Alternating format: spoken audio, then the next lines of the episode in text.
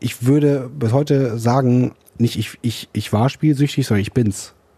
Genau wie beim, beim trockenen Alkoholiker, das ist eins zu eins zu gleichen. Also es ist, man darf sich nie zu 100% sicher sein. Es kann jederzeit wieder passieren.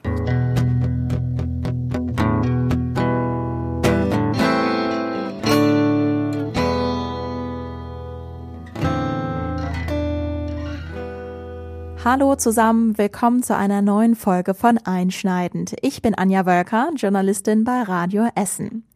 Schön, wenn ihr wieder oder neu mit dabei seid. Ja, in Zeiten von Corona verändert sich für uns alle gerade sehr viel. Wir erleben Geschichte, habe ich schon öfters gehört. Wir erleben eine einschneidende Zeit. Hier im Podcast hört ihr jetzt Geschichten von Menschen, die schon vorher ein einschneidendes Erlebnis hatten und das sie sehr geprägt hat. Heute hört ihr die Geschichte von Felix. Felix heißt eigentlich anders, weil er aber später ein paar sensiblere Dinge erzählt, haben wir seinen Namen geändert. Felix ist heute 33 Jahre alt, ist in Duisburg geboren und wohnt seit rund zwei Jahren in Essen. Als Jugendlicher mit 16 fängt er an, im Internet zu pokern. Wie er darauf gekommen ist, weiß Felix heute gar nicht mehr genau. Er sagt, es war schlechter Zufall. Glücksspiel im Internet, Online-Poker, das geht mit fiktivem Spielegeld, das geht aber auch mit Echtgeld. Mit 16 Jahren spielt Felix erst ohne echte Geldeinsätze. Das Spielen entwickelt sich bei Felix aber zur Sucht. Also ich kann schon behaupten, ich bin schon so ein suchtaffiner Typ. Das war ich schon sehr früh. Also ich habe mit zehn Jahren angefangen zu rauchen. Mit kleineren Pausen tue ich es bis heute. Ich weiß nicht, vielleicht zwei Jahre später oder so kam schon der Kaffee dazu. Äh, weil, ja, erwachsen geil. Und auch der hat mich jetzt quasi nicht losgelassen. Also ich kann mir einen Morgen schwerlich vorstellen, ohne eins von den beiden zu haben. Dann äh, wird es schwierig. Also ich hatte vorher mit Online-Poker selber nichts am Hut. Ich sag mal, es hat einfach gepasst, weil ich habe mich halt relativ früh schon in meinem Leben selber sozial isoliert. Ich habe mich eingeigelt. Das hat viel mit meiner mit meiner Familiengeschichte zu tun. Das hat mit mir persönlich als mittleres Kind vielleicht zu tun. Ähm, meine Eltern haben sich getrennt, da war ich drei. Die Beziehung zwischen den beiden war danach nie gut. Und ich war immer das Kind, was irgendwie so dazwischen, zwischen diesen beiden war, so als schlechte Nachrichtenüberbringer von dem einen zum anderen und umgekehrt. Also irgendwie war ich da so nichts anderes als, als Bote. Also ich denke mal schon, es sind viele Sachen bei mir passiert, die, die einfach dazu geführt haben, dass ähm, ich sehr früh angefangen habe, mich sozial, emotional zu isolieren, auch von mir selber. Äh, also dieses klassische, ich ziehe Mauern hoch und ähm, vergrab alle Gefühle, die ich so in mir habe, um keine Angriffsfläche für irgendjemanden zu bieten. Also nach dem Motto, besser gar nichts fühlen, als, als verletzt werden zu können. So aus reinem, weiß ich nicht, Sicherheitsgedanken heraus, aus, aus Angst. Wieso so eine Mischung zwischen dem, vielleicht brauchte ich aber dann auf der anderen Seite irgendwas, was es mir ermöglicht, irgendwie an diese Gefühle wieder ranzukommen.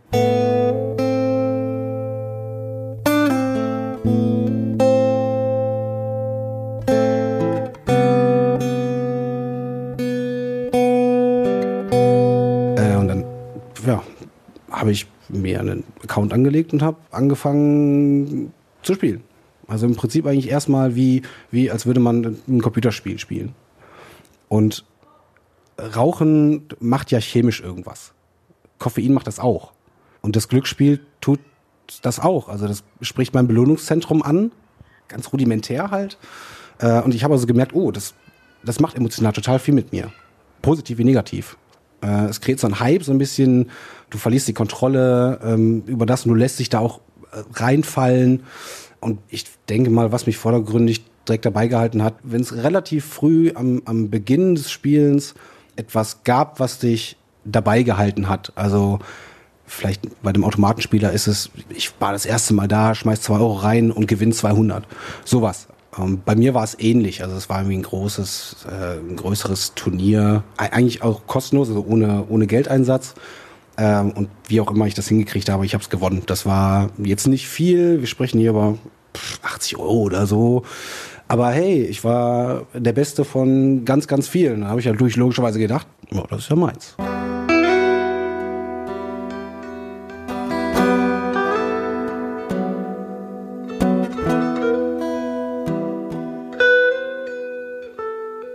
Am Anfang spielt Felix nicht jeden Tag. Er ist Schüler und geht natürlich zur Schule. Nach seinem Schulabschluss fängt er eine Ausbildung an. Er spielt ein paar Mal die Woche. Er hat auch feste Freundinnen und gerade wenn er verliebt war, hat er nicht ständig am Computer gehangen, sagt er. Da war dann kein Platz für das Pokern. Trotzdem hat ihn das Spiel nie losgelassen. Aber ich denke mal, es war sehr schnell die Sucht da. Die Sucht als Krankheit, da passiert chemisch was in deinem Kopf und es, ist, spielt keine Rolle, äh, wie schlecht der, der Tag gelaufen ist, also was weiß ich, was du verloren hast oder Pech oder whatever. Du, also ich habe mich ganz oft sehr, sehr mies gefühlt, ähm, was das eigentlich auch schon in relativ früher Zeit. Ähm, aber als Süchtiger sagst du dir, ja, das war jetzt Pech oder am nächsten, am nächsten Tag läuft es besser oder ähm, du bist am nächsten Tag auch besser drauf oder also du findest immer so logischerweise immer einen Grund, ähm, das zu tun und du vergisst äh, dieser, diese negativen Erfahrungen. Also dein, dein Gehirn drückt diese negativen Sachen nahezu komplett weg, also blendet das total aus, sondern hängt sich nur an diesen, an diesen guten Momenten, an diesen guten Sachen, also am, am, am Gewinn an. Ne? Weil das spricht dein Belohnungszentrum voll an und alles andere ignorierst du einfach von daher ist mir dann nach der Phase, nachdem ich aufgehört habe, mich innerlich darüber aufzuregen oder, oder aufgehört habe, enttäuscht oder traurig in dem Moment zu sein, ähm, war der Gedanke direkt wieder, ja, dann heute aufs Neue.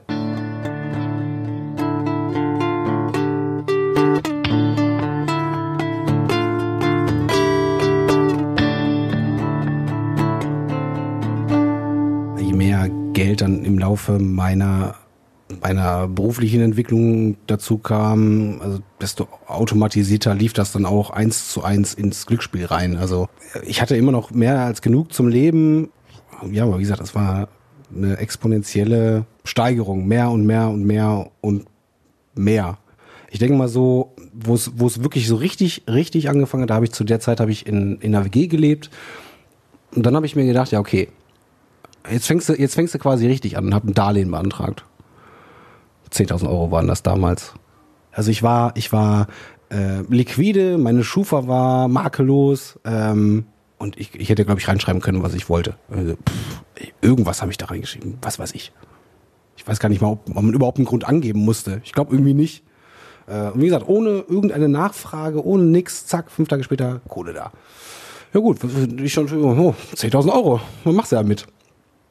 Das erste, was ich tatsächlich gemacht habe, ist mir noch einen Rechner gekauft ja, der Rest ist ähm, mehr oder weniger nach und nach ins Online-Poker geflossen. Das, was Felix macht, um Geld fürs Glücksspiel zu bekommen, wird über die Jahre immer extremer. Er nimmt ein zweites Darlehen für tausende Euros auf. Er verspielt seinen monatlichen Lohn. Er überzieht sein Konto. Er bezahlt bei den Online-Spielen mit Lastschriftverfahren, obwohl gar kein Geld mehr auf seinem Konto ist. Gewonnenes Geld verspielt er. Auf der Arbeit fragt er nach Lohnvorschüssen, er fragt eine Freundin nach Geld. Er bucht seine Strom-, Wasser- und Mietzahlungen zurück, um wieder Geld auf seinem Konto zu haben. Und dann fängt er auch an, Alkohol zu trinken und seine Hemmschwelle wird immer niedriger. Es hat mich ja logischerweise irgendwann nicht mehr gereizt. Also so mit 10, 20 Cent zu spielen ist halt so, ja, wenn ich 10.000 Euro oder ein paar tausend Euro zur Verfügung habe, dann hat es mich natürlich gejuckt, in die nächsten Stufen zu gehen und zu sagen, ja komm, dann die meisten Leute, die, mit denen du hier spielst, auf so einem kleinen ähm, Niveau, kennst du schon irgendwie, es, es reizt dich nicht mehr so sehr wie am Anfang und, äh, und gleichzeitig hast du im, im, in der Hinterhand die, diese Menge an Geld, äh, womit du viel mehr Schindluder treiben kannst und womit du viel mehr Spannung kreieren kannst, allein schon deswegen, weil, weil du viel mehr Geld einsetzt pro, pro Minute als, als vorher. Also das war ein riesiger Spannungsbogen und ähm, Ahnung von dem Level hatte ich absolut nicht. Also ich war, bin erstmal völlig ausge, ausgeflippt innerlich. Also ich hatte 380 Puls, dass ich das überhaupt überlebt habe. ist ein Wunder. Gefühl, so jetzt so gefühlt meine ich. Ähm, und da war auch die ersten, keine Ahnung, die ersten 100 Euro waren weg. Ja, keine Chance. Ich habe das nicht verstanden, weil die völlig anders drauf waren als vorher. Aber auch da, irgendwann mit der Zeit beruhigst du dich halt ein bisschen, ähm, weil du anfängst, dich daran zu gewöhnen, an diesen, an diesen Level. Ähm, und dann hörst du auch auf, diesem Geld so viel Wert beizumessen. Also auch über die ganze Zeit hat der Wert von Geld immer mehr abgenommen. Das war das, was ich brauchte, um zu spielen. Mir war aber ziemlich egal, ob das dann jetzt weg ist oder nicht in der Phase. Unmittelbar danach sieht das schon ganz anders aus. Aber währenddessen, pff, egal. Rein, rein, rein.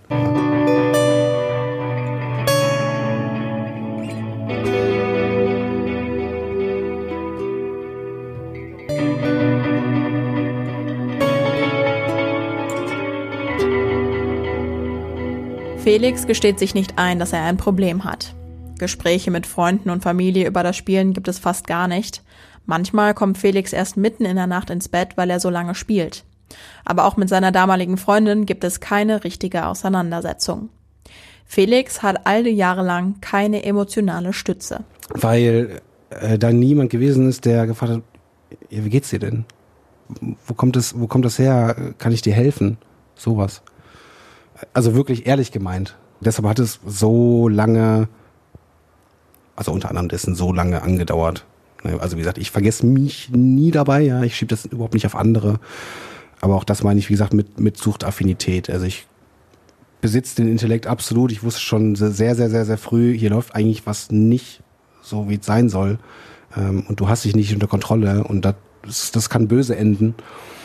Ähm, aber ich habe die Sucht übernehmen lassen. Also ich habe die Willensstärke einfach nicht gehabt, mich dem entgegenzustellen. Ähm, und wie gesagt, das gepaart mit, mit keinem Menschen, wo ich wirklich das Gefühl hatte, ich hätte, ich hätte es ihm authentisch sagen können und ihm sagen können, wie es in mir wirklich ausgeht und wie, äh, äh, ja, also wie schlecht es mir geht, ganz allgemein, hatte ich einfach nicht.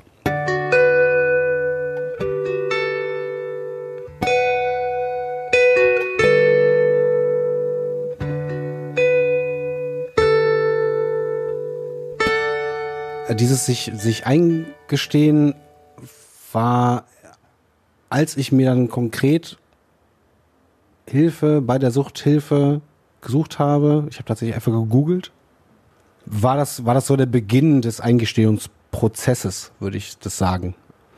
Und ich habe in den ersten Wochen und Monaten, also es war e-, eine Motivationsgruppe einmal in der Woche und ich kann mit Fug und Recht behaupten, in den ersten Wochen war ich, ich war zwar immer da, ich konnte halt jetzt nicht auf Knopfdruck einfach sagen, so offen, sondern das war so, das war so ein langsames Herantasten an, an dem, was ich jetzt wirklich für mich tun will, äh, ob ich an diesem Problem wirklich arbeiten möchte oder nicht.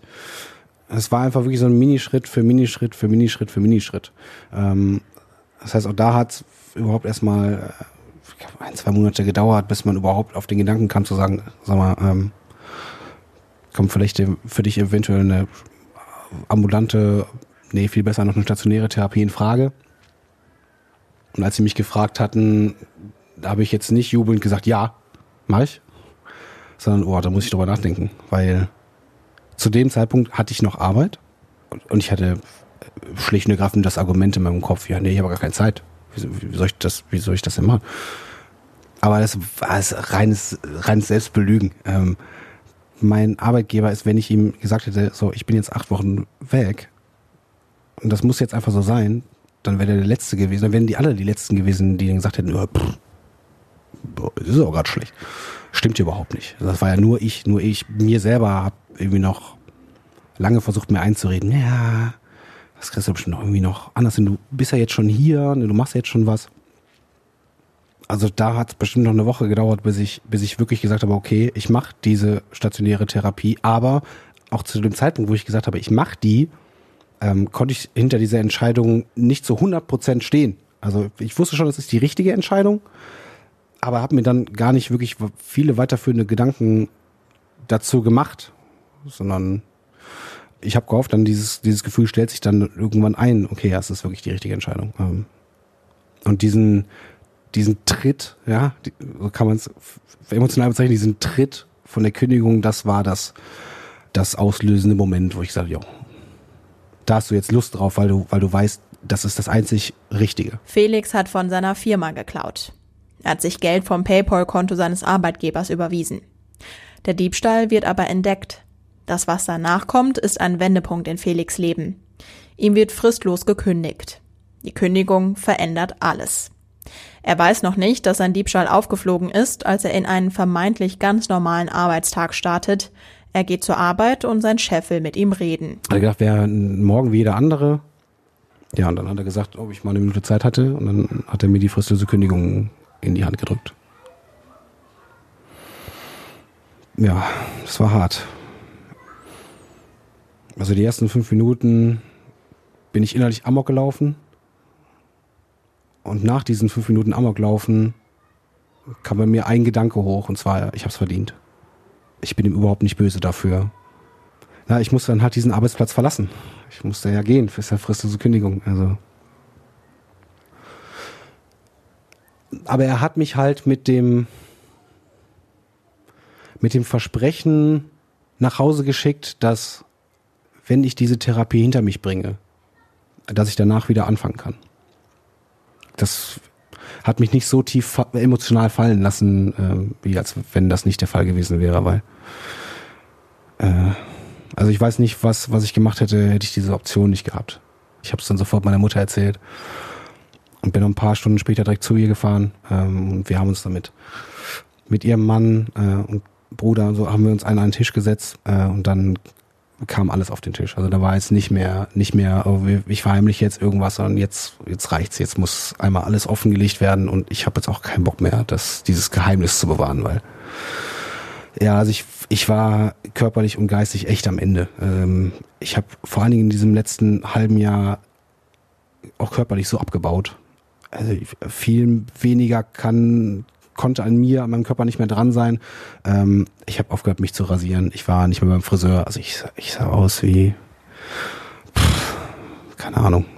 Bei mir war es scheißegal, aber ähm, meine Kollegen haben das schon bemerkt. Ja.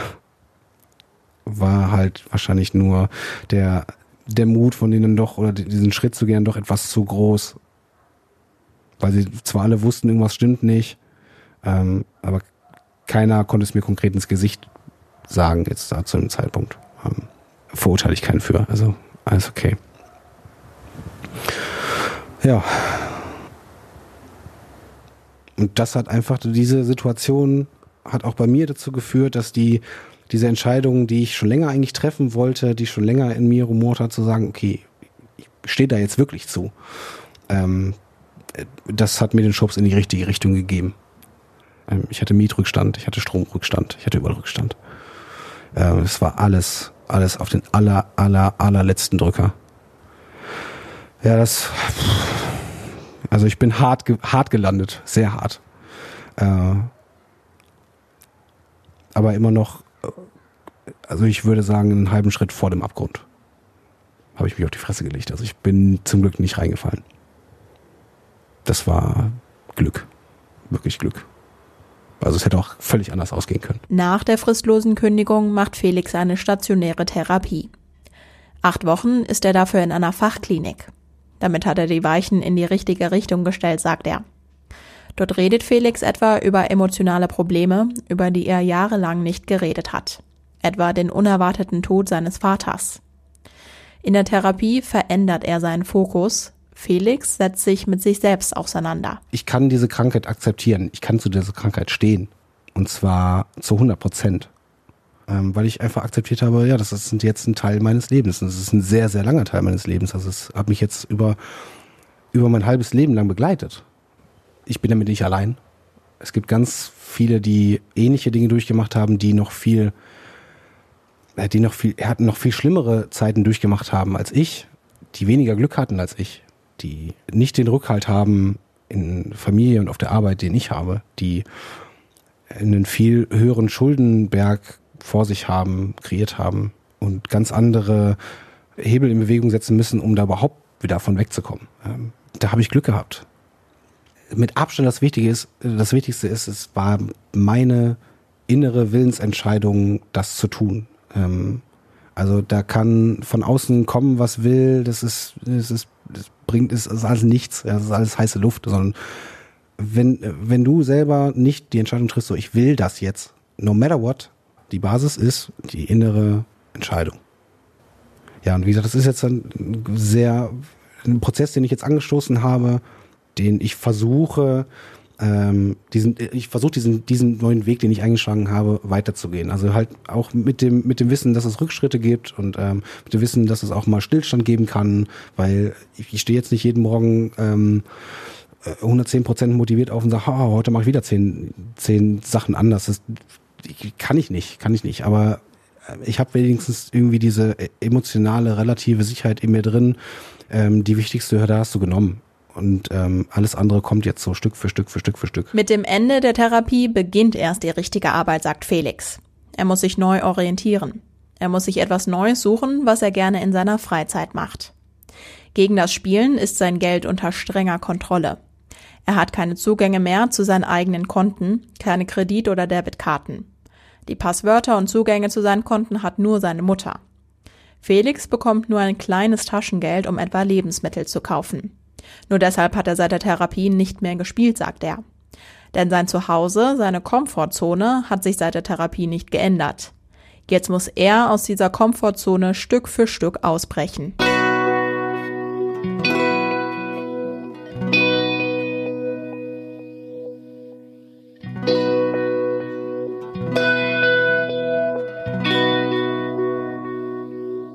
Heute arbeitet Felix wieder bei seinem alten Arbeitgeber. Nach der Therapie hat er 22 Nachsorgetermine gehabt und damit er weiter auf seinem Weg unterstützt wird, sucht er aktuell nach einem passenden Therapeuten. Das ist halt nicht wie ein Beinbruch im Kopf. Das heißt, du gehst nicht ins Krankenhaus und dann wirst du operiert und nach sechs Wochen bist du geheilt. Das ist nicht so. Das ist, die, die Psyche funktioniert völlig anders. Und ich würde bis heute sagen, ähm, nicht ich, ich, ich war spielsüchtig, sondern ich bin's immer noch. Genau wie beim, beim trockenen Alkoholiker, das ist eins zu eins zu gleichen. Also es ist, man darf sich nie zu 100% sicher sein. Es kann jederzeit wieder passieren. Es können ja Dinge im, im Leben vorkommen, ähm, auf, auf das du nicht gefasst bist.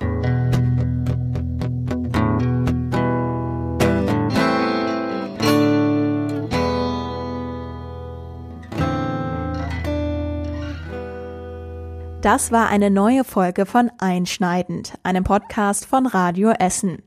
Ich bin Anja Wölker und es freut mich sehr, dass ihr wieder zugehört habt. Lasst mir auch gerne eine Sternchenbewertung bei iTunes da und damit ihr keine Folge verpasst, abonniert gerne den Podcast auf Spotify oder Apple Podcast. Habt ihr Feedback, dann schreibt mir auch gerne eine Mail an podcast.radioessen.de. Wir hören uns an dieser Stelle in einer Woche wieder. Nächsten Montag gibt's eine neue Folge. Bis dahin, kommt gut durch die Woche. Bis bald.